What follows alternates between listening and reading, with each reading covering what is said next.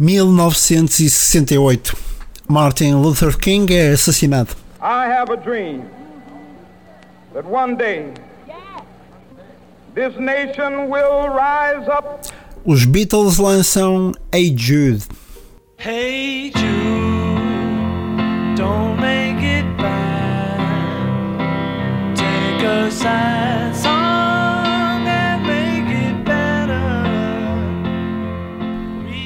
O McDonald's criou o Big Mac.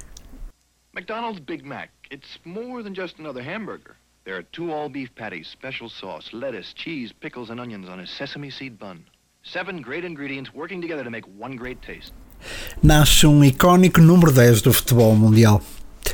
Antes do basquete ter LeBron, o futebol teve Letizier, ou Le God, como lhe chamam no sul de Inglaterra, na cidade portuária de Southampton, onde Matt atingiu o estatuto de deidade. Poucas coisas foram comuns em Matt Letizier. Um número 10 de 1,90m, inglês com nome bretão e não britânico. Matt nasceu na pequena ilha de Guernsey, mais perto da França do que da Inglaterra.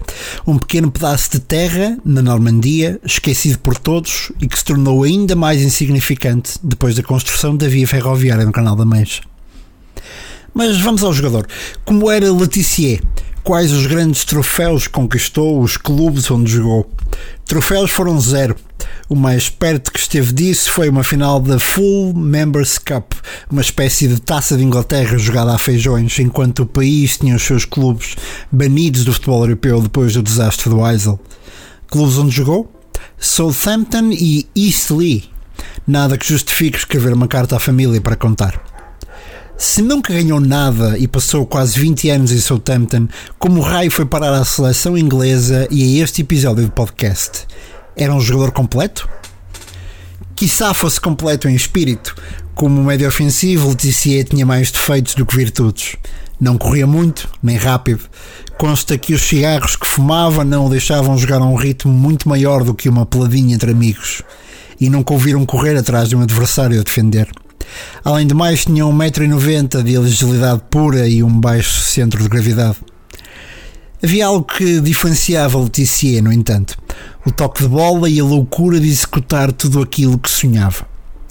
E isso deve-se ao sítio onde nasceu.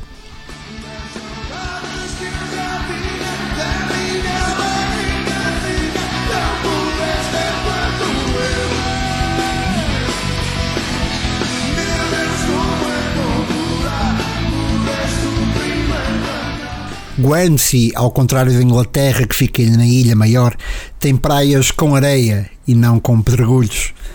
Consta que os invernos são amenos e os verões bastante agradáveis. Em Guernsey não se joga no paralelo da rua, nas traseiras de uma fábrica têxtil como no norte de Inglaterra. Em Guernsey joga-se na praia, em tronco nu, e a bola nunca pode ir mais longe do que até à primeira onda do mar. Geneticamente, os habitantes continuam a crescer altos, fortes, desengonçados, como a maioria dos ingleses, mas a geografia de Guernsey abrasileira-os, à falta de melhor termo. É uma terra que vive de duas coisas: turismo e produção de tomate. E do facto de ter dado à luz Metaliticia, claro. Guernsey foi o pedaço de terra onde Victor Hugo escreveu Os Miseráveis e onde Renoir pintou mais de uma dezena de quadros. Mas Letizier, o artista, não podia pincelar por ali e foi até Southampton com 17 anos para tentar a sua sorte nos Saints. Por lá ficou até aos 32 anos, quando as pernas já não serviam para mais senão para manter-se em pé. A carreira de Letizier não é preenchida por títulos ou estatísticas incríveis, mas sim pelos momentos de magia que produziu e que foram imensos.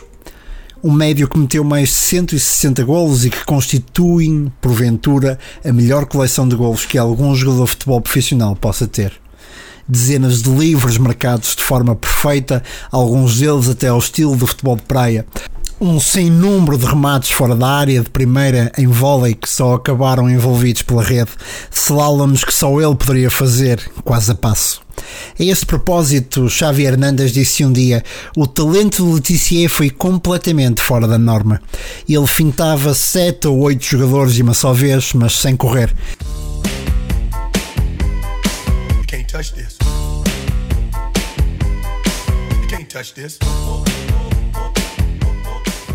E ele caminhava por entre eles, era sensacional. No ano em que ganha o jovem jogador do ano, em 1990, Letizier fica em terceiro na luta de melhores marcadores da Premier League. O médio, ainda para mais o Southampton, que só perdeu para Gary Lineker e John Barnes. Nesse mesmo ano, o mesmo Lineker e outro louco, um tal de Gascoigne, convencem o Tottenham a comprar Letizier tudo acertado entre os clubes, contrato aceito por parte de Matt e do seu agente, até que no último minuto Leticia decide ficar em Southampton porque, segundo o próprio, a praia sempre fica mais perto.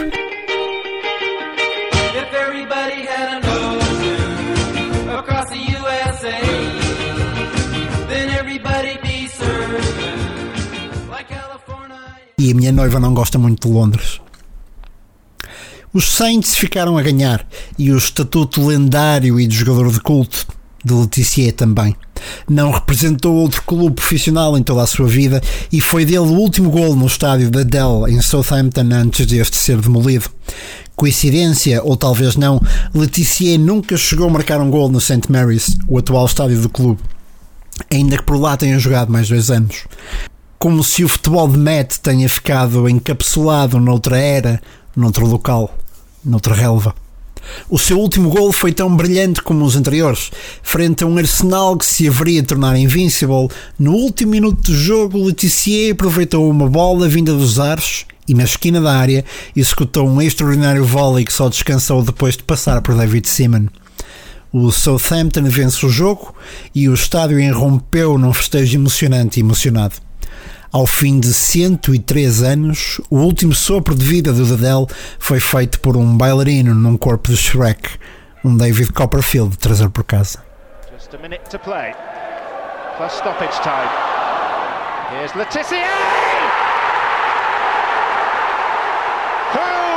to say farewell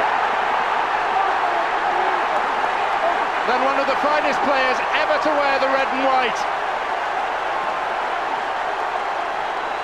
He's lifted the roof on the old place.